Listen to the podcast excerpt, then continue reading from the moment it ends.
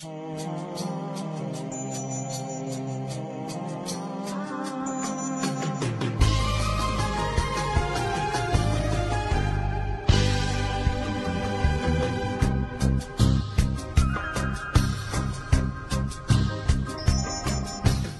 acá por la península seguramente. Digo, cómo me hubiera gustado ir allá a tus tierras, amigo, pero puta pinche vida, cuando hay tiempo no hay dinero y cuando hay dinero no hay tiempo, así pasa. No te preocupes, ahorita no hay nada que ver por acá en Tijuana. La ciudad se está... Este... Nada más la casa, ¿no? Que se anda derrumbando. ¿Cuál casa, güey? Dos edificios como de tres, cuatro pisos que estaban construidos sobre el acantilado. pero qué pedo, esas casas ya no, ya no están habitadas. No, pues las dejaron. sí, estaban, sí estaban habitadas, las tuvieron que desalojar porque valió verga el acantilado con las lluvias. Entonces se venía para abajo. Pero así está toda la ciudad, o sea, toda la infraestructura está a punto de desmoronarse. Eh, como han dicho por ahí ya varios, estamos viviendo encima de un mazapán listo para desmoronarse por completo. Dale. ¿Y qué tal los Spring Breakers por allá en Yucatán? Uh, fíjate que ahorita no, no he tenido chance de, ir a la zona turística, pero me imagino de estar llenísimo. Digo, eso es lo que reportan los, la prensa. Y conociendo cómo se pone acá cada temporada vacacional, pues sí, seguramente va a estar lleno de, de gente gentrificadora. Va a ser como el, el primer, el primer Spring Break y el primer verano sin ya sin restricciones de COVID, ¿no? Te puedo decir que sí, este año es, el primer verano normal, ¿no? Desde la de 2020, 2021. Porque todavía creo que el año pasado estaban pidiendo como que la cartilla antes que te subieras al avión, tenías, si venías de Estados Unidos tenías que traer una prueba PCR, no sé qué madres, supuestamente. supuestamente, porque ya sabes, con, con dinerito ya, el pexa. Pero no, sí, este es el, se puede decir que es el regreso a, al turismo normal desde antes de la pandemia, ¿no? Antes de todo el, todo el desmadre, todos los requerimientos. Pues bueno, aquí en su podcast criptocomunista de preferencia, el Politburro, les estamos trayendo esta super edición especial de Semana Santa. Eh, esperemos que mientras nos escuchas, mientras nuestros escuchas puedan estar disfrutando de algún pequeño descanso, un breve respiro del el aplastante yugo capitalista sobre nuestras vidas como trabajadores, eh, puedan también aprovechar para escuchar este otro capítulo súper especial del Politburro Podcast. Como es costumbre, transmitiendo con 100.000 watts de potencial desde la frontera del Imperio Yankee y hasta la compuerta de tu respectivo búnker. Yo soy su camaradita Cardi. Camaradita Cari saludándoles con muchísima ternura radical. Y como ya escucharon por ahí, nos acompaña ya nuestro eh, co-host extraoficial de grupo donde fingimos ser White y eh, ojalá fuera un edit, nuestro estimadísimo camarada Alexis. ¿Cómo estás, Alexis? Saluda a nuestros escuchas. ¿Qué tal, mi estimado? Buenas noches a ti y a todos nuestros radioescuchas el día de esta noche de hoy, que pues a ver qué que conversamos, ¿no? Porque, chale, la, pues la vida no para. Cada, no cada semana, cada día hay nuevas notas, cada día hay más fake news, cada día hay más escándalos y pues nos toca no estar atentos a, a ver a qué sí le damos su respectiva importancia, a cuál decimos, ah, no, güey, lo publicó el Reforma, no, no lo peles. Ese tipo de cosas. Ya no sabes si es el Reforma o el Deforma, cabrón. La neta, ahorita cada vez están más, más parecidos, ¿eh? ¿eh? Pero aquí en el programa nos encantan las fake news y vamos a seguir eh, con nuestra ardua labor de difundir información falsa como nos estuvieron flagueando ahí nuestros posts en Instagram por todo el gran contenido que nos ha ofrecido la semana. Pero ¿por qué no empezamos con lo tuyo, mi querido Alexis, con lo que te atañe? Eh, y tú como insider de ahí, de la institución eh, el bastión de la democracia burguesa que corroe desde sus entrañas a la libertad de nuestro país, el INE. Eh, creo que tenemos que decirlo, damas y caballeros, lo toqueteamos. El INE ha sido tocado. ¿Qué fue la noticia que escuchamos esta semana, que recibimos esta semana? Del establishment del INE y qué nos puedes contar al respecto, Alexis. Bueno, mi estimado Cari, pues estos, estos últimos días, esta última semana especialmente, ha sido de, mucha controversia para el instituto. Eh, los medios más tradicionales están a vender la noticia de que el INE ya fue tomado, eh, fue el caballo de Troya, AMLO ya le dieron de consolación el INE ya que no pudo tomar la Suprema Corte. Se les advirtió, les dijimos que iba a seguir adelante con el plan B, aunque hicieran su marchita y tuvieran su reunión en el Zócalo eh, durante dos horas y ya muy ordenadamente este, se alejaron sin hacer ningún destrozo. Les advertimos que de todos modos iba a seguir adelante el plan B. Ajá, justo eso, mi estimado. Y pues bueno, todo esto es resultado de que el INE no se tocó, como se siguió con las leyes que pusieron los partidos allá por 2013, a finales de 2014, la famosísima, la famosísima, ¿cómo se llama? Alianza de, ah, ¿cómo se llamaban? No era Va por México, tenía un nombre parecidillo. A ver, vamos a, vamos a buscar aquí en Google. La misma chingadera, pero más barata. Ajá, sí, que era básicamente el PAN, PRI, PRD, eh, aprobando todas las reformas de Peña Nieto sin, sin PEX, ¿no? De qué así, güey. Energética, va. Eh, la de educación, va. La, la electoral, va o sea, es que, ¿cómo, decirle que no a esa sonrisa de nuestro Lord Peña Bebé? Exacto, ¿cómo, ¿cómo decirle que no a esa sonrisa tan encantadora que te digo, güey, la veo A ese copete la estafa maestra nada más con, con verlo sonreír. y pues sí, o sea, con las reglas de siempre, ¿no? Se hizo el procedimiento para elegir a los consejeros, pero ahora pasó algo inédito, algo que no, no había pasado en años anteriores. Este año los, los diversos grupos de diputados, ¿no? Se pusieron de acuerdo para elegir a sus representantes favoritos, ¿no? Para el nuevo consejo. Entonces se decidió recurrir a de insaculación, que así se llama jurídicamente, pero en la vida real, pues es la la tómbola, la rifa de toda la vida, ¿no? Que pues ni modo darle vueltas, el papelito que salga, que se queda. Inseculación suena como un procedimiento que te hace tu urólogo, ¿no? Suena bastante. Suena como algo sexual. suena como algo sexual, si te soy de esto, pero pues sí, jurídicamente es el nombre de, de la tómbola. Inseculamos al INE. la insacularon, ponle tú que no lo tocaran, pero sí la insacularon y muchísimo, ¿eh? Órale, y pues, ¿qué resultados dio esa famosa inseculación?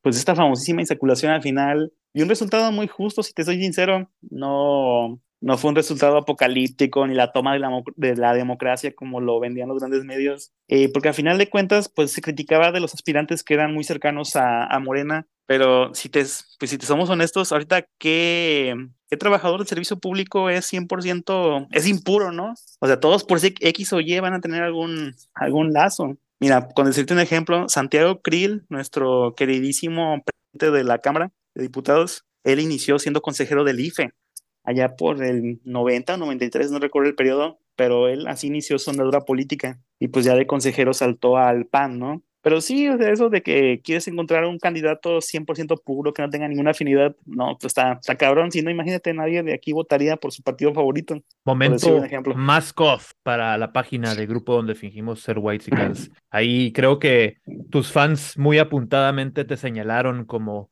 un chairo vendido te llegaron al precio. Me sacaron, dijeron, es un chairo, un vendido, quieres imponer tu agenda. Y yo, güey, solo te estoy avisando del proceso de consejeros, no es como que haga algo más, no es como que diga, vota Morena, Shanebaum 2024, no, nada. Oye, pero ahí, mismo en la publicación que pusiste revisé las relaciones, supuestas este, relaciones de nepotismo que tiene eh, esta presidenta. ¿Cómo se llama la presidenta? Se llama Guadalupe Tadei Zavala. Tadei. Tadei. Es el apellido polémico. ¿Tiene renombre ese apellido? Pues así que, bueno, al menos fuera de Sonora, no creo, te juro, yo nunca había escuchado ese pinche apellido, nunca. Es apellido sonorense, coyotense. Muy probablemente. Pero pues estaba viendo como que sus relaciones supuestamente de nepotismo y pues creo que lo más así estremecedor fue que su hija es diputada de Morena, ¿no? Y los demás son como que, pues, funcionarios públicos con distintos rangos dentro de este, instituciones para gobernar. bueno, sí, estatales, pero ni siquiera como que oficialmente afiliadas a ningún partido, ¿no? Como el No oficialmente afiliadas, ajá. Este, el Instituto por la Transparencia, que no sé qué madres, cosas que se supone que son apartidistas, ¿no? Ajá, justo eso, creo que de ahí de todos los perfiles, creo que el más medio escandaloso podría ser el de la morra que decía ahí que era diputada local de, de ahí, ¿no? De Sonora, pero pues, no realmente el aparato local, aparte decía ahí que era una sobrina o prima lejana, algo así. Realmente, pues no, no afecta. Que si somos sinceros, la realidad es que sí, en todas estas instituciones gubernamentales, pues cuando cambia el gobierno, el, el que entra es el que acomoda a toda la gente que puede eh, dentro de las vacantes, ¿no? Pero esto ha sido durante Morena y durante toda la historia política de la República Mexicana como existe hoy, ¿no? Entonces, ese intento... eso. Ese intento de señalamiento este, de que estuvo comprada la inseculación, eh, pues se me hace bastante fuera de lugar, ¿no? Muy fuera de lugar, porque, o sea, ahora me estás vendiendo que AMLO controle el azar. no, güey, no te la compro esa. Pone tú que AMLO controle las empresas, todo ese pex, pero ya el azar, no, tendrías que ser muy diabólico para pensar algo así. Porque yo vi el proceso y la, mucha, la morra, ¿no? Ahí ponía la boleta de que aquí fulana, aquí me engana, lo mostraba la cámara, lo metía, o sea, pues no había forma. Es que es el AMLO de Schrödinger. AMLO es al mismo tiempo eh, una persona completamente inepta, un pendejo de Macuspana, eh, que trae los zapatos manchados y las agujetas desabrochadas, em, con su calzón miado y su novia la canica, y al mismo, y al mismo tiempo es un ser sobrenatural, el ser sobrenatural más maligno que existe, ¿no? Con poderes oscuros, oscuros que nadie conoce y que son capaces de influenciar eh, los procesos que suceden al azar, ¿no? Para beneficiarse. Ajá, justo eso, ¿no? O sea, te digo, ahorita cualquier alarma que veas sobre el instituto es una, es la, ¿cómo se llaman los, los medios tradicionales tratando de vender la nota, de vender la alarma? Siento que todos, todos esos partidos como el PAN, el PRI, aprobaron ellos que así se lleva el proceso. No metieron miembros al comité, eso, pues quién sabe por qué lo hicieron, pero no lo hicieron. Así que ya cualquier cosa, pues es culpa de ellos, la verdad. El hechicero AMLO desató su ira eh, sobre el INE una vez que lo tuvo entre sus garras. Y pues bueno, ahora nos toca atenernos a las consecuencias de esta eh, oscura inseculación que ha conspirado nuestro malvado presidente para poder realizar. Em, ¿Y qué, qué, esperas, qué cambios esperas tú a futuro eh, gracias a este cambio de mando? Bueno, pues a futuro tras este cambio, eh, yo espero un poquito más de formalidad, porque si te soy sincero, mira, hasta eso Lorenzo Córdoba creo que dentro de, de todos sus errores, su excesivo protagonismo, pues ahí la llevó, sí, ahí la llevó, sí, sí, llevó algunos ataques por parte de, del oficialismo y todo eso, pero sí intentó ser lo más prudente posible. Entonces yo aquí en esta nueva consejera veo una gran posibilidad de mejora de que se va a dedicar a, a chambear, o sea, no, no dar árbitro imparcial como debe de ser. Em, y sí, como que un, un, rol más, más institucional, no tanto como farandulero, porque si te soy sincero, Lorenzo era un poquitito más farandulero. Oye, creo que uno de los statements que dio por ahí la presidenta al asumir su cargo fue de como que tratar de atender el punto este que dicen de que eh, hay, hay, una, hay como dos facciones encontradas, ¿no? Los que dicen que, principalmente eh, los que simpatizan con el presidente, que hay que abaratar o bueno, hacer más económico el, proceso eh, del funcionamiento del INE, y por el otro lado, las personas que dicen que, eh, que no que la democracia no se debe eh, andar pichicateando, ¿no? Que es un precio que no, no importa que sea un precio alto el que tengamos que pagar, porque pues es una institución que tenemos que este, mantener en buena forma para proteger la democracia, ¿no? ¿Tú, ¿Tú cómo entiendes esta dicotomía? ¿Qué le puedes criticar? Yo qué puedo criticar. Bueno, pues fíjate que de que se pueden hacer elecciones más baratas, por supuesto que se pueden hacer, pero yo no lo veo tanto en la inversión de campo. Creo que desde, desde las oficinas centrales, desde las áreas administrativas, ahí se podría optimizar un poco más. De que sabes que si te vas a quedar, por ejemplo, este es un, un secretillo que te voy a contar. en el instituto, cuando no hay elección, bueno, no, no solo cuando no hay elección, realmente en cualquier punto, porque en el instituto cuando hay una elección no se pagan horas extras, se da un bono electoral que son dos meses de salario. Pero bueno, cuando no hay elección, entonces dices, ay, me voy a quedar más horas porque tengo que capturar un chingo de documentos. Dicen, va, está bien, aquí te damos unos 250 varos para que te pidas un KFC, un, un Burger King. Te, te pichan las pizzas. Ándale, te pichan las pizzas la camiseta. de toda la vida, ¿no? Nada más que aquí, pues es un aparato a nivel nacional el que te está dando la pizza. Y luego hay banda que, pues que dicen, pues no, güey, ponle tú que no compro la pizza, pero qué tal si me consigo una facturilla por ahí y pues ya hacen la equivalencia, ¿no? Se busca también, eh, sí, buscar eso, ¿no? De que ya, la banda no sea tan, tan pasada de lanza, ni tampoco los jefes que digan, ¿sabes qué? Te vamos a optimizar los tiempos para acabar este jale, para que ni te tengas que dar tiempo extra, ni te tengamos que dar una comida, etcétera. Eh, también hacer más, eh, más auditorías al instituto para ver si todo se está gastando como debe de ser, porque pues ser autónomo no es sinónimo de ser santo, ¿no? También hay gente ahí que anda, que anda abusando de sus cargos. Son varias, varias cosillas ahí que se podrían implementar para, para mejorar el gasto público. Sí, ¿no? Em, como que todavía no han dejado trabajar a la cuarta transformación para poder atender eh, las problemáticas de corrupción que pueda tener el INE. Se han sabido proteger muy bien. Y eh, hablando de Lorenzo Córdoba, eh, la noticia de hoy, ¿no? Es que ahora se va a trabajar con Loret. ¿Alcanzaste a ver la nota? Sí, sí vi la nota en que, pues digo, no, no hubo mucha sorpresa. En cuanto salió la nota, dijimos, esto va a salir en todos los medios. ¿En, qué momento se convirtió Lorenzo Córdoba en, en una figura mediática, ¿no? ¿Qué, es lo que va a estar haciendo con, con Loret? Eh, con Loret va a dar supuestos análisis semanales sobre la democracia, pero con un enfoque atacando al partido en el poder. Así que sí que como que tú digas análisis, pues un poco de esto, un poco de aquello, un poco de análisis y también un poco de, de golpeteo.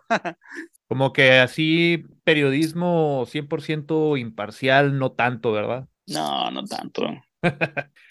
Órale, entonces, ¿qué le podemos desear a nuestro querido Lorenzo ahora con su nuevo jale, que se ponga la camiseta en Latinos, ¿no? Sí, no, de hecho yo quiero felicitarlo porque fue muy inmediato, muy veloz al quitarse la máscara. Digo, güey, no han pasado ni 24 pinches horas y ya se quitó la máscara. Excelente, excelente. fue este, una bofetada, un, escupitajo eh, que le hubiera querido dar en la cara al AMLO, ¿no? Simón, sí, pues digo, hay de medios a medios, ¿no? Pero cuando colaboras con un medio que claramente tiene su lado político, pues... Mm. Órale, pues les este, mandamos un saludazo ahí a tu ex jefe. Ojalá que le vaya bonito. Ojalá que le vaya muy bonito. con, Broso y con Loret. con su próximo emprendimiento. Eh, estamos seguros que va a poder seguir todas las eh, todas las líneas de guía de este, mentalidad de tiburón y de ponerse la camiseta que le van a ofrecer ahí eh, como novato en Latinus. Y pues le deseamos todo lo mejor a nuestro querido Lorenzo Córdoba. Eh, ¿Qué te parece si eh, antes de seguir cotorreando nos tomamos otro pequeño break? Esperamos a que llegue nuestro camarada B y en unos cuantos instantes volvemos con nuestros escuchas. Va, amigo, me parece perfecto. ganó.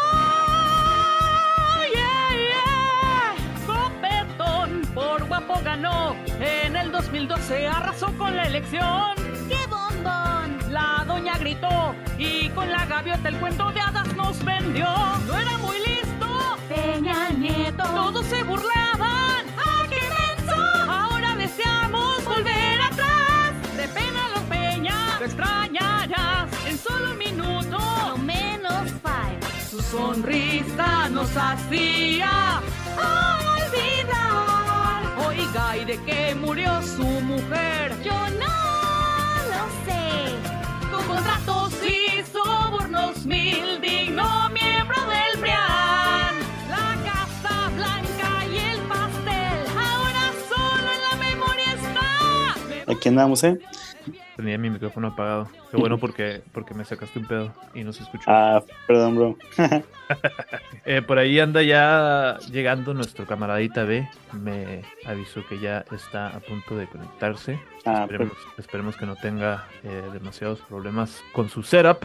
Eh, y en lo que esperamos a que llegue, pues le damos la bienvenida de vuelta a nuestros camaraditas. Em, y pues tenemos que desgraciadamente tocar una noticia que no es para nada grata, es una absoluta tragedia. Em, y pues siendo que somos un programa de eh, política al día, noticias relevantes, contemporáneas, eh, pues no nos, no nos da ningún gusto tener que eh, comunicarles esta noticia porque estamos extremadamente eh, devastados al respecto. Aquí en el Politburro Podcast estamos conmovidos hasta lo más profundo de nuestras almas por esta desgracia humana que acaba de suceder en estos últimos días. Estoy, por supuesto, hablando de eh, el arriamiento, la detención de nuestro hermoso, eterno líder y presidente Donald Trump, injustamente perseguido por eh, las fuerzas del Deep State y el liberalismo hegemónico en Estados Unidos. Alexis, ¿tú qué escuchaste al respecto de esto? Escuché esta noticia y vaya que me, me, dejó estremecido por, pues sí, no por lo escandaloso que, que puede llegar a ser la, la nota. Este, Eh, eh, estuvimos ah, muy al pendiente. eh, el, el- el- Trump lo anunció como con una semana y media de anticipación, ¿no? Y dijo, ya me van a arrestar. Voy a ser el primer presidente eh, que lo van a arrestar después de su, de su turno, ¿no? Bueno, eh, o en cualquier momento, ¿no? El primer presidente en la historia de Estados Unidos eh, al cual se le presentan eh, cargos de criminalidad, eh, pero te interrumpí. No, no te preocupes. No, o sea, como tú lo dices, es cierto. me recuerda un poquillo a lo que pasó con Anaya cuando acabó la campaña de 2018, que, Otra que "Oye, ¿sabes qué? Vas a ser el primer candidato presidencial inve- investigado. Y el güey igual, como Trump avisó. Avisó, pero en vez de, de pararse ahí por la Procuraduría, pues se autoexilió en Estados Unidos y, y ahí anda el vato haciendo su campañita. Sigue, sigue profuguín nuestro querido Ricardo Anaya, ¿no? Sigue profugín, el Riquín Cayanayín sigue profugín.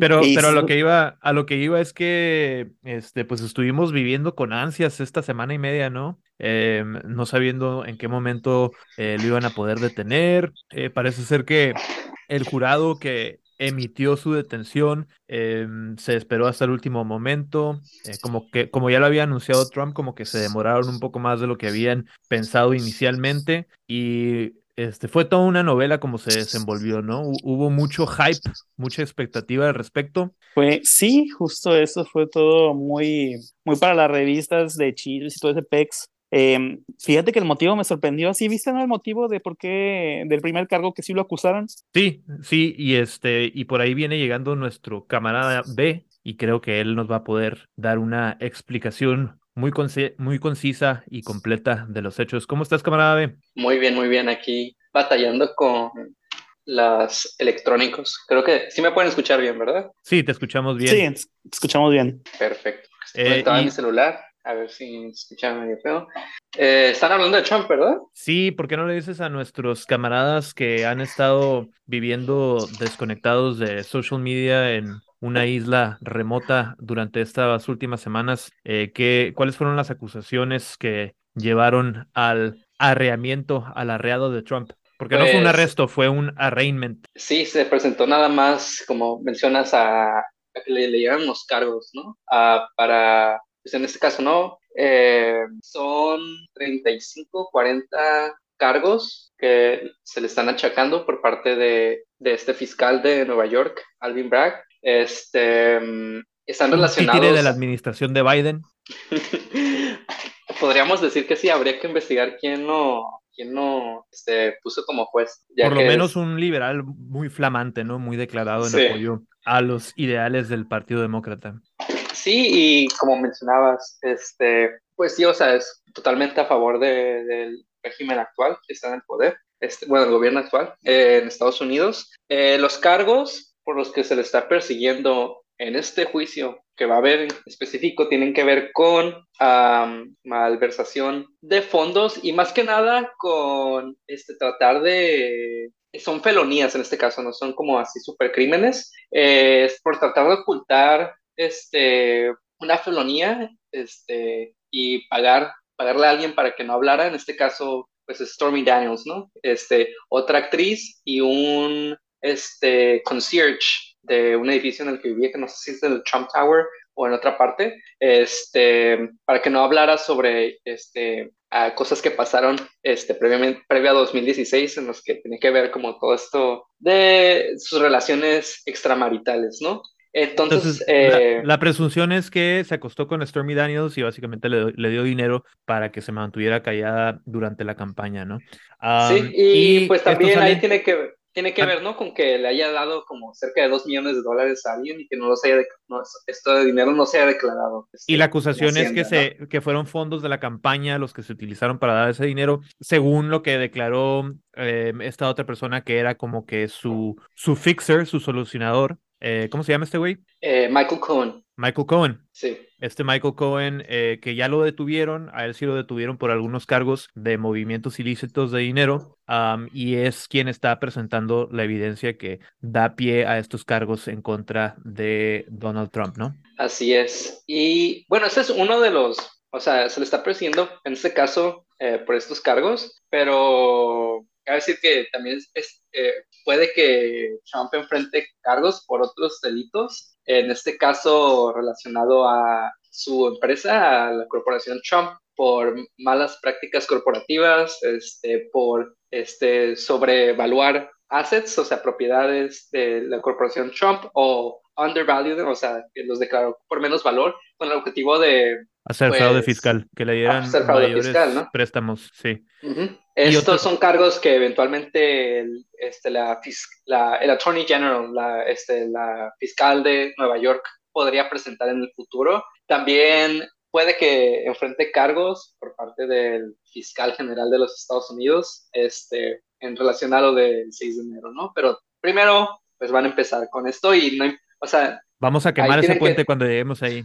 sí. Y, otro, otra denuncia también por intentar sobornar o amenazar al fiscal de Georgia eh, con los resultados de la elección, ¿no? Para que le favorecieran a él en una llamada Sí. perfecta que ya mencionamos también en el programa. Pero eso no está en discusión en este momento. Ahorita es exclusivamente lo de Stormy Daniels. Y por eso mismo, porque es este caso nada más de haber dado pues, supuestamente un dinero, eh, muy seguramente un dinero para que se mantuviera callada Stormy Daniels. eh, esta, se, le- la percepción general es que es un caso muy débil en contra de una persona tan poderosa como el presidente para que por este tipo de acusaciones eh, tuviera algún tipo de consecuencia real eh, en contra de él, ¿no? Sí, es lo que se critica, ¿no? En este caso de por qué este, se inició con esto, se le haya iniciado este juicio por estos cargos que realmente nos, pues sí son graves, pero pues que probablemente en caso de ser declarado culpable ni siquiera este, iría a la cárcel ni nada. Son como delitos de cuello blanco. que se le- se le Que conoce en son dos millones de dólares para Trump. Sí, o es- sea, sería como una es- multa al final, si se es declara dinero que trae en su bolsillo en cualquier momento del día, ¿no? Claro, y pues básicamente lo que está sirviendo todo esto, eh, pues es como publicidad gratis, ¿no? Para su campaña de reelección. O sea, él se acaba de lanzar, este, hace, ¿cuánto fue? Hace unas semanas que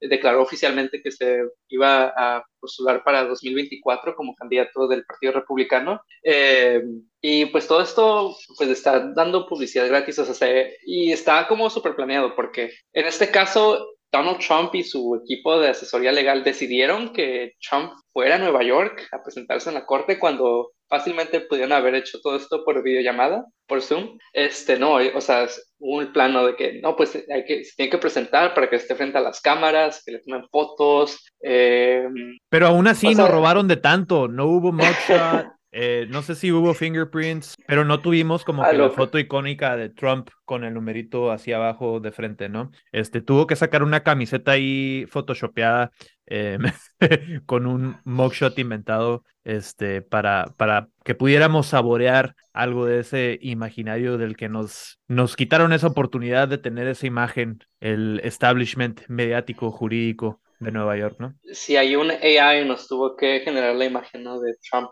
detrás de, de las barras en su mugshot. Este, si le hicieron temp, este, el fingerprinting, le tomaron las huellas, pero no le hicieron mugshot. Y pues, o sea, realmente puedes ver la gravedad de, lo, de, de los delitos que se, se le están imputando. Este, y pues son, son felonías, o sea, no es como un súper delito, súper grave. O sea, ni siquiera tiene que estar como quedarse tras las rejas, no, no se le pidió bail ni nada. Eh, o sea, se regresó a su casa a Florida después de salir de la corte. El piloto del Air Force One tuvo, o del avión Trump tuvo una oportunidad única para hacer la cosa más graciosa en la historia de Estados Unidos, pero desafortunadamente la aprovechó, la desaprovechó. Sí.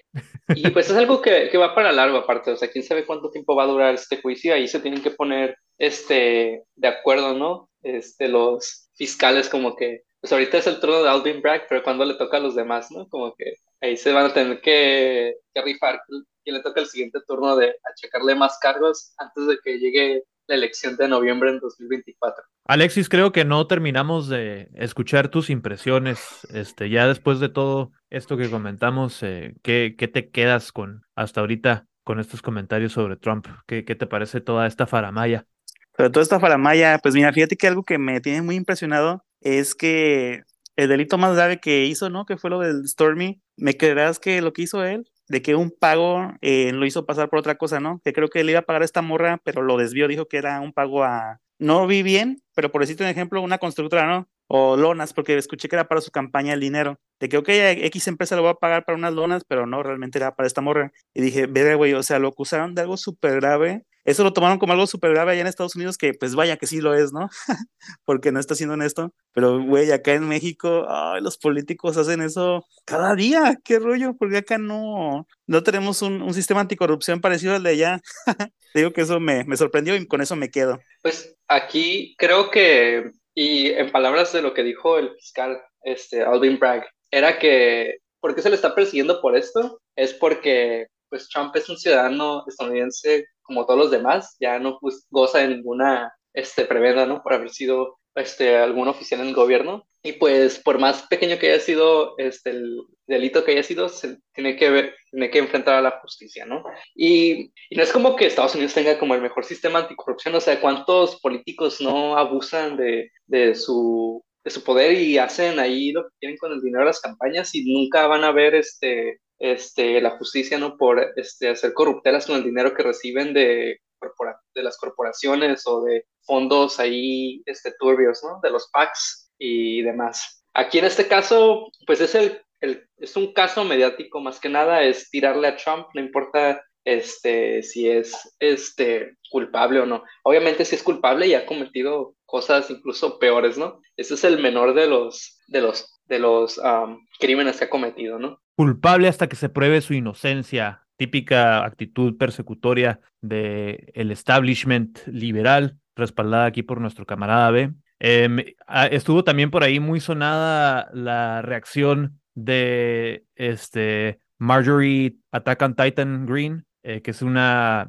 eh, diputada de Georgia, em, comparando a Trump con otras figuras históricas eh, que yo diría que están casi al nivel de Trump. Todavía esos, esas personas como que les hace falta echarle un poquito de ganitas para estar al nivel de Trump, pero escuchemos con quién lo, con quién lo comparó, ¿no? President Trump is joining some of the most incredible people in history being arrested today. Um, Nelson Mandela was arrested, served time in prison. Jesus. Jesus was arrested and murdered by uh, the Roman government. There have been many people throughout history that have been arrested and persecuted by radical, corrupt governments. And it's beginning today in New York City. Um, and I just can't believe it's happening, but I'll always support him. He's done nothing wrong. Por el mero hecho de haber sido arrestado, eh, ahora Trump está en la misma liga que Nelson Mandela, y no solamente Nelson Mandela, sino el mismísimo Jesucristo, nuestro Señor Dios Padre. Eh, ya por fin, yo diría que Jesús está a punto, está cerca del nivel de Trump, pero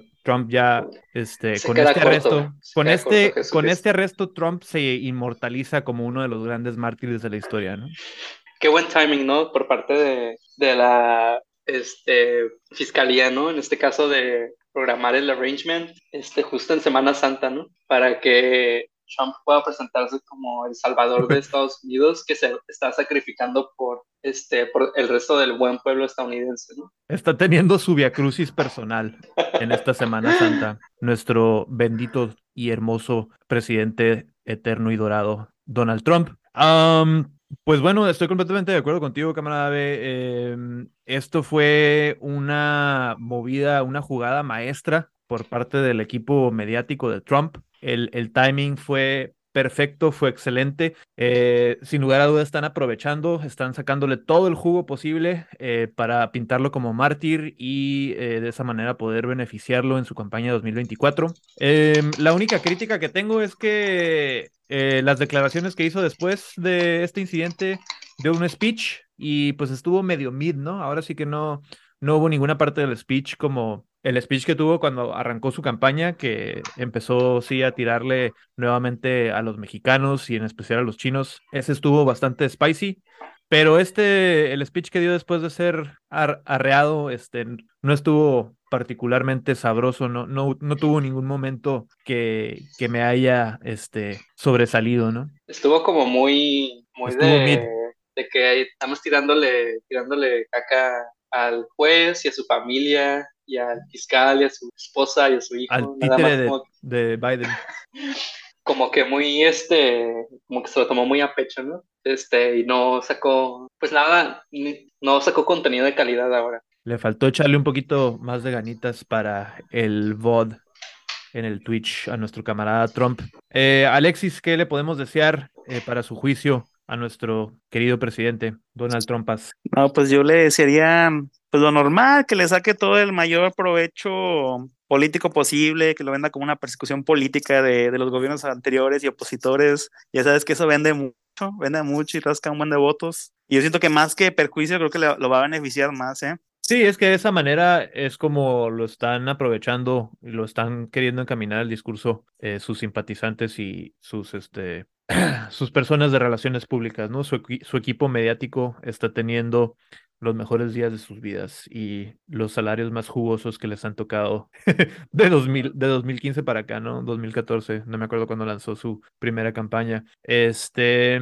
pues ni hablar, camaradas, de este asunto que nos trae, que nos trajo profunda tristeza. Eh, antes de pasar a la sección del Patreon, sí creo que es necesario que eh, mencionemos, aunque sea eh, brevemente, eh, la tragedia que ocurrió en eh, el Instituto Nacional de Migración, en un centro de detención para migrantes en, Ciudad Juárez. Eh, camarada B, ¿tú tienes algunos detalles que nos pudieras resumir para este, darle un breve recuento a los camaradas que se perdieron la noticia? Eh, sí, fue la semana pasada que nos eh, esperamos a estas noticias tristes de, pues, un fallo más, ¿no? Del sistema, este, el sistema migratorio mexicano, ¿no? Que ya es una extensión más de, de la persecución, ¿no? Por parte de la migración estadounidense de los, de las personas que tienen que huir, ¿no? De, Es de el rol que nos toca como México, ¿no? Hacerle los mandados a Estados Unidos para hacer un filtro eh, de todos los migrantes que intentan llegar a la frontera de Estados Unidos. Y esto, bueno, pues fue la, el lunes pasado, ¿no? El lunes que fue 20 27 de marzo. Este, a la, al- fue en la noche alrededor de las 10 de la noche, hora de Juárez, este, el este centro de detención, ¿no? Este, que las autoridades del Instituto Nacional de Migración decían que es un, un albergue, ¿no? Para migrantes, pero en realidad es un centro de detención. Este, en su mayoría, las personas que estaban en el centro de detención eran, este, hombres, migrantes, eh, estaban ahí porque las autoridades del Instituto Nacional de Migración los detuvieron, o sea, estas personas están esperando pasar a, pues, su proceso de asilo, ¿no? Pasar a, su turno con las autoridades en, en la garita de, de Juárez, El Paso. Y los tenían en una cárcel, ¿no? O sea, las condiciones son completamente como estaban en una celda. Estas Estaban personas, rejas. entre las sin rejas. haber cometido ningún delito, las tenían detrás de rejas. Sí, y eh, lo que dicen este, las personas, el personal de migración es que el, el incendio empieza porque uno de los, este, una de las personas que estaban internadas en esta celda este, empezó a, quemar su colchón. Eso es ah, lo que supuestamente pasó, ¿no? Todavía hay una, hay una investigación al respecto. Eh, y pues por los videos, si tuvieron la, este, si pudieron ver los videos en redes sociales, no son, mm, pues no es algo, algo que nos gustaría ver, ¿no? Se puede ver como, este, en una de estas grabaciones lo, se, ve las, se ve la celda, se ve que está el incendio y que los carceleros, en este caso, pues eran guardias de seguridad privada, pero trabajando para el Instituto Nacional de Migración, o sea, vieron que se estaba quemando la cárcel y, o sea, se fueron y dejaron a las personas encerradas, ¿no? Eh, cuando obviamente hay un fuga. protocolo para, hay un protocolo para cuando, este, sucede en este caso, esta clase de siniestros, ¿no? De evacuar, este, las instalaciones, o sea, o sea, les valió verga la vida de, de estas Sí. personas. Se O ve sea, en el video, y- ¿no? Que no, no hicieron, no tuvieron ni la más mínima intención de proteger la vida de las personas que estaban ahí, entre comillas, Sí. albergadas, en realidad retenidas ahí en contra de su voluntad.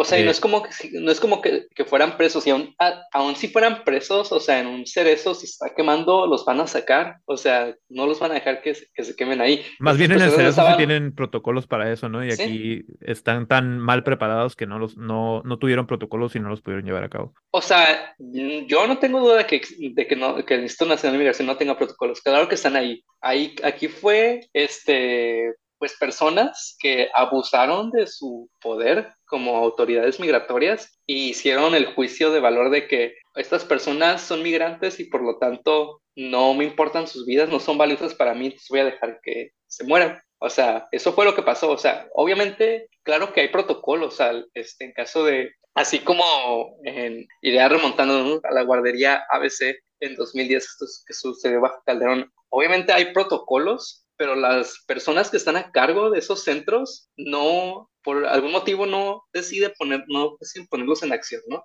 Eh, realizaron aquí en este caso el juicio de valor, estas personas no son importantes para mí, entonces yo me voy a ir y que que se las rasquen ellos con sus uñas a ver si se pueden salir, ¿no? ¿Y en qué terminan esto, no? 40 personas muertas este, y otra treintena que pues, salió herida, ¿no? En su mayoría eran personas, este, ah, por lo que tengo entendido, lo último que leí, eran migrantes de Guatemala. En su mayoría eran, este, pues, migrantes de comunidades, este, maya. Eh, también, este, personas de otros países de Centroamérica, de Venezuela, eh, de Haití. Bueno, aquí, aquí tengo este, 28 guatemaltecos, 3 hondureños, 12 venezolanos, 12 salvadoreños, un colombiano y un ecuatoriano además de un migrante que decidió no revelar su nacionalidad. ¿no? Esto de acuerdo a información del fiscal de la, Oficina de la Fiscalía General de la República. Y pues bueno, este viene a,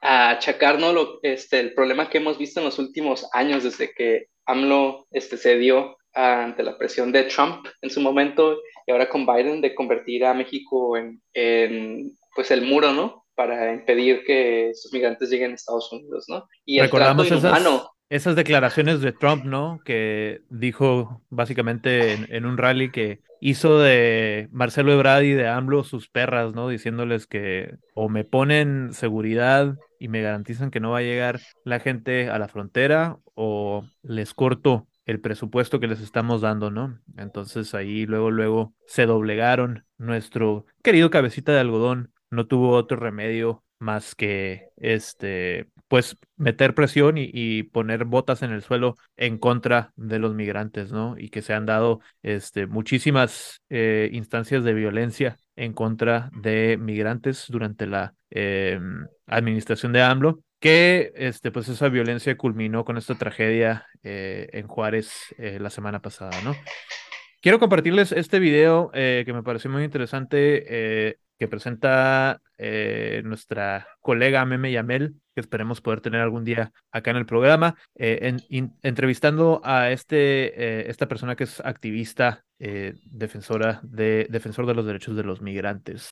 No, gracias a ti, querido Irineo. Irineo, platícame, tú estás pidiendo prisión para Francisco Garduño. Cuéntame por qué directamente con Francisco Garduño. Pues porque primero que nada, él, él es el responsable de, la, de todo lo que ha pasado. O sea, por ejemplo, no tenemos a nadie de las personas que hayan sido, o sea, sancionadas, por ejemplo, la, la delegada, sabemos la delegada Francisca, eh, este, uh, de Chiapas, este, Paola López Rodas, este, su esposo, o sea, era reconocido que estuvo involucrada con la, con la tragedia del tráiler, sin embargo, no se hizo nada. Hemos visto cómo muchos de los agentes de migración hacen en Tapachula, se enriquecen completamente y no hay ninguna consecuencia, no hay nada que el, que el, comisionado ha hecho, no hay nadie despedido. Yo siento que él es culpable de toda esta tragedia porque también ha creado este ambiente. Y, por ejemplo, escuchaba como, por ejemplo, lo que tú dices, este, que, que se cree este, este, con buenos ojos ven que, que por ejemplo, se cree este, esta idea de tener a, a, alguien que le esté diciendo al presidente López Obrador lo que tiene que hacer. Y la verdad es que no se necesita. El, el presidente López Obrador sabe muy bien lo que tiene que hacer. O sea, tú, por ejemplo, si tú consigues un panadero para los migrantes, vas a conseguir un panadero y les va a dar pan. Consigues un carcelero y le va a dar cárcel. Esta situación y toda la gente que se ha estado muriendo, yo culpo al comisionado, porque es su inhabilidad, es la forma en que ha tratado a las personas, que ha creado este ambiente y no solo este ambiente. Mucha gente ha morido,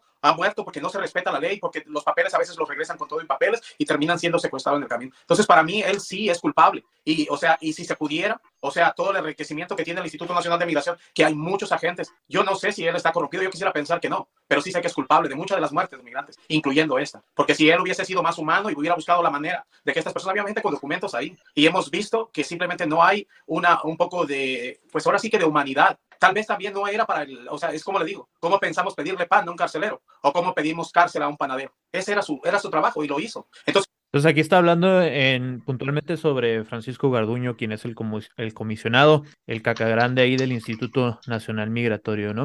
Y creo que debo decir que por lo menos eh, comparando, por ejemplo, e, esta tragedia con la de la guardería ABC, eh, pues sí salió el presidente y su gabinete luego, luego a dar declaraciones. Ya hay creo que como ocho personas eh, arrestadas, detenidas em, con respecto a tratar de encontrar culpabilidad eh, o, o, no culpabilidad, sino responsables con, con, respecto a este tema. Contrario a la guardería este caso, ABC, es... donde, donde eran puras, puros allegados a la familia de la esposa de Calderón y se tardaron 12 años en dar con algún respons- responsable, ¿no? Sí, pero cabe mencionar, ¿no? Que estas personas que, que van a enfrentar un proceso, pues son solo funcionarios menores, ¿no? Son Claro. ah, los funcionarios que estaban ahí del Instituto Nacional de Migración, este, en Juárez, y los que trabajaban en ese eh, albergue o centro de detención que realmente, y los guardias de la empresa de seguridad privada, ¿no? Pero, pues todas estas personas están siguiendo órdenes, ¿no? Al final del día, o sea,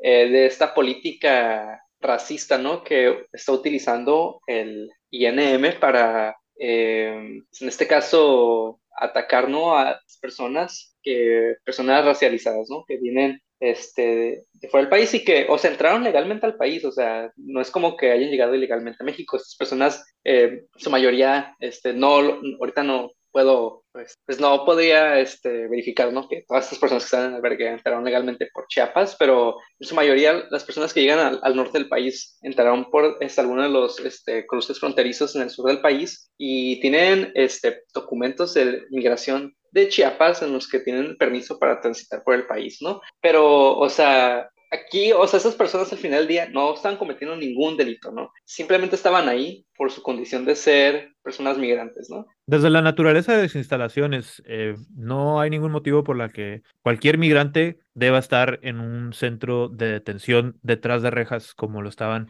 en esta ocasión, ¿no? Si son personas que no cometieron ningún delito. Por ahí está el rumor, el rumor en redes de que no, pues que eran personas que andaban causando disturbios, andaban buscando problemas en este, la zona centro de Juárez. Y pues hay muchas incógnitas al respecto, ¿no? Suele, se, se dan muy seguido los casos de que les hacen este, lo- las fuerzas de seguridad pública, los policías, los perfilan como criminales y, y los suben a sus patrullas automáticamente para llenar sus cuotas, ¿no? Y como cuando Claro. se dan cuenta que son migrantes, los llevan a estos centros de detención que, como ya dijimos, pues están en condiciones inhumanas que no deberían estar tratándolos como prisioneros cuando lo que realmente necesitan es un albergue, ¿no? Condiciones muy distintas de, de resguardo. Eh, no sé, Alexis, si tienes alguna impresión hasta el momento.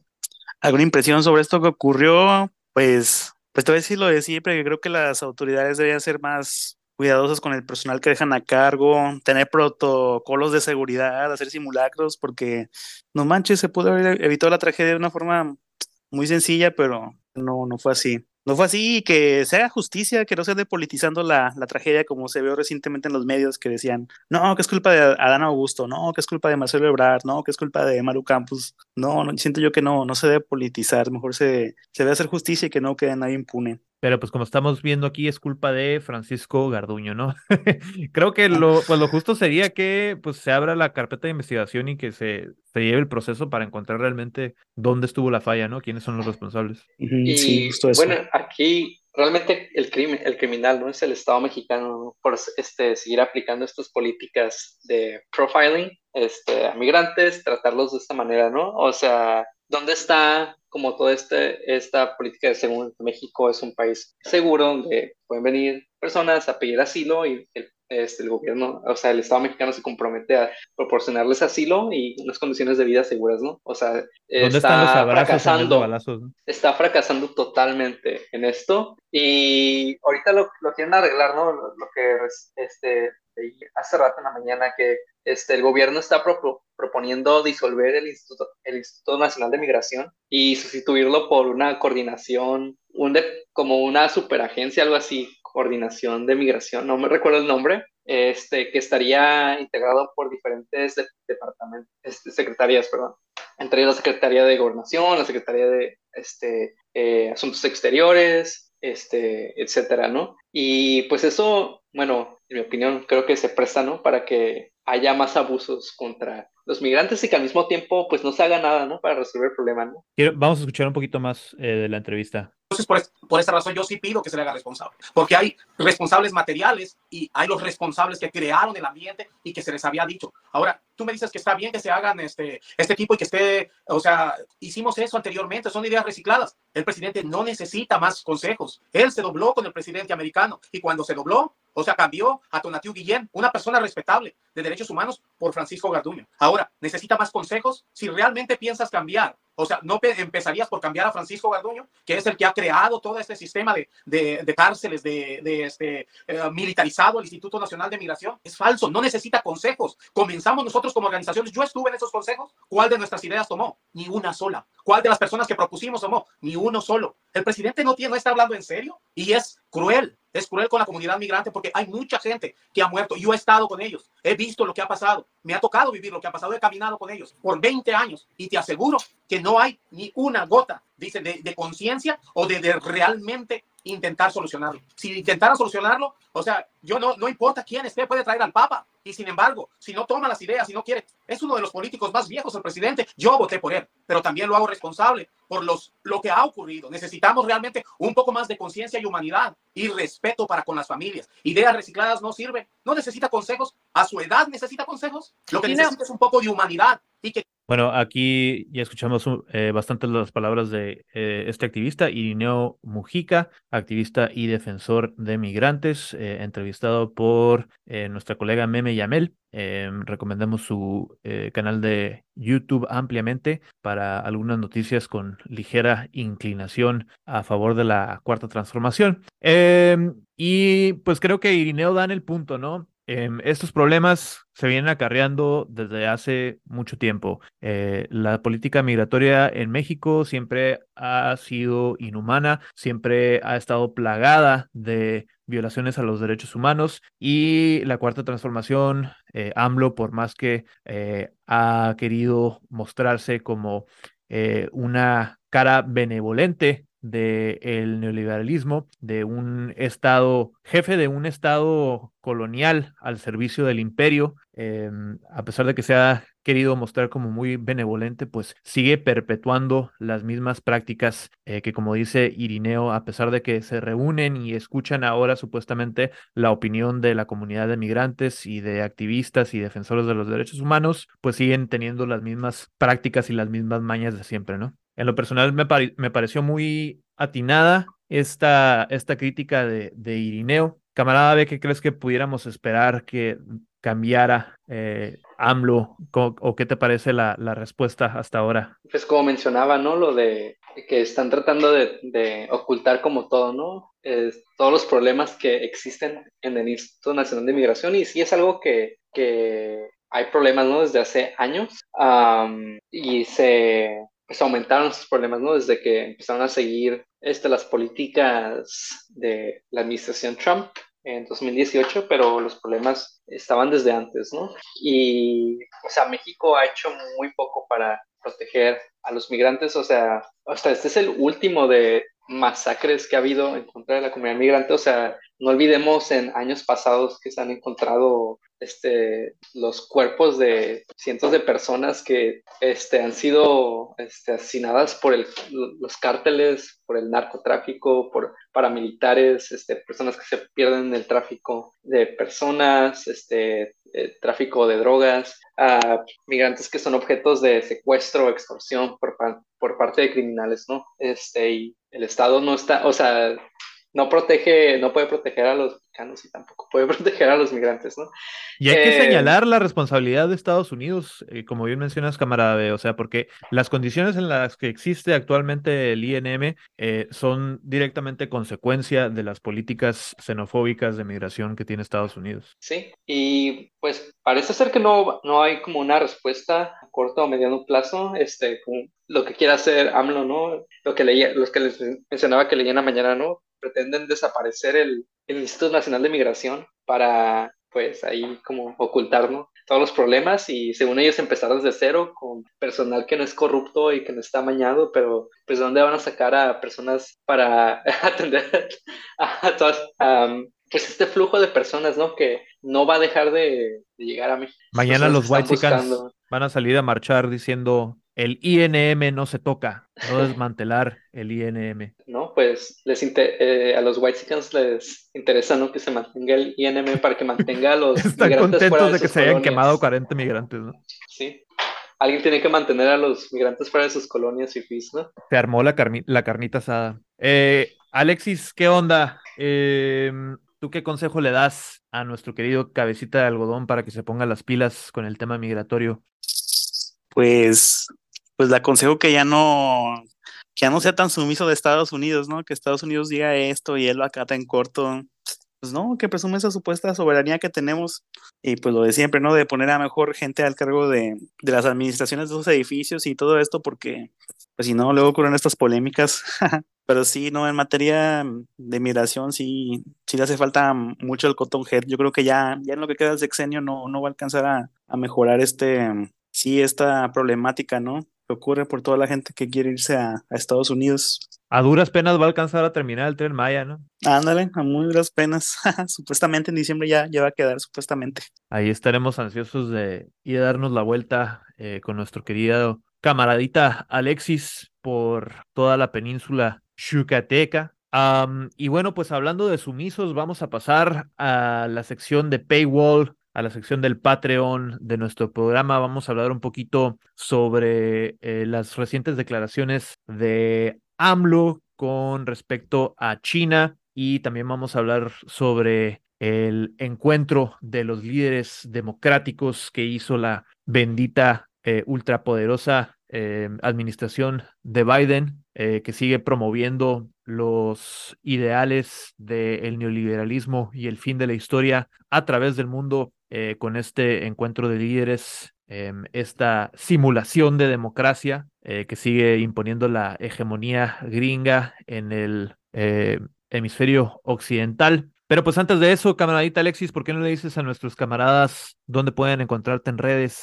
Me pueden encontrar en Instagram como arroba G de gato, D de dedo, FSW guion bajo. Serían pues las siglas, ¿no? Del grupo donde fingimos ser White Chickens. Nada más que como no estaba libre de las puras letras, tuve que ponerle el guion bajo. y mi otra página que se llama Ojalá fuera un edit, así es el arroba, ojalá fuera un edit, como el nombre de edit, ¿no? Pero sin la H. Muy irónica que se burla de, pues, de esas cosas absurdas en la vida. O sea, básicamente todo lo que ves ahí es contenido que, que ahí está ya, nadie lo creó, ahí está el contenido. Y pues nos burlamos de lo absurdo que llega a ser la vida. Ahí me pueden encontrar. Es todo, Alexis. Este, asimismo, también eh, sus páginas de Facebook con los mismos nombres. Eh, ¿Todavía está el grupo donde fingim- fingimos ser Wexicans o ya te lo tumbaron? No, te está tumbado. Supuestamente está en revisión, pero ya lleva seis meses así. Yo creo que ya, ya no volvió, pero pues nos queda el Instagram, que es lo importante. La vida eh, de las cuentas de memes está en el Instagram a hoy día. Alexis, muchas gracias por habernos acompañado esta noche. Eh, yo soy su camaradita Cari. Eh, camarada B, ¿algún mensaje para despedirnos de nuestros escuchas que no pagan, estos freeloaders? Por favor, apóyennos para comprar un pan y afíliense al Patreon, por favor. Para contratar un panadero en vez de un carcelero. Y pues ya saben, eh, en todas nuestras plataformas a través de Instagram, arroba memazapanes. Si te gusta lo que has escuchado, únete al Patreon, patreon.com diagonal memazapanes. Em, déjanos un buen review en el Spotify, déjanos eh, las cinco estrellas en el Apple Podcast, todo lo que puedas hacer por apoyarnos en el algoritmo, te lo vamos a agradecer encarecidamente. Eh, asimismo, por favor, suscríbete al YouTube, déjanos un like, déjanos un comentario, hazle clic a la campanita para que no te pierdas ninguno de nuestros episodios. Y comentando por ahí, eh, vamos a seguirla cotorreando. Queremos escuchar de ustedes, así que por favor, anímense a arrimarse a la sección de comentarios. Y nos vemos del otro lado en el Patreon. Yo soy su camaradita Cari y les digo esta noche, como todas las noches, Das Vidania, camaraditas. Das Vidania. Dania. sus grandes poderes. Bajo el conjuro de este nigromante, la escala se elevará. La gente al ver se maravilla del poder que de él emanará. A lo frío calentará su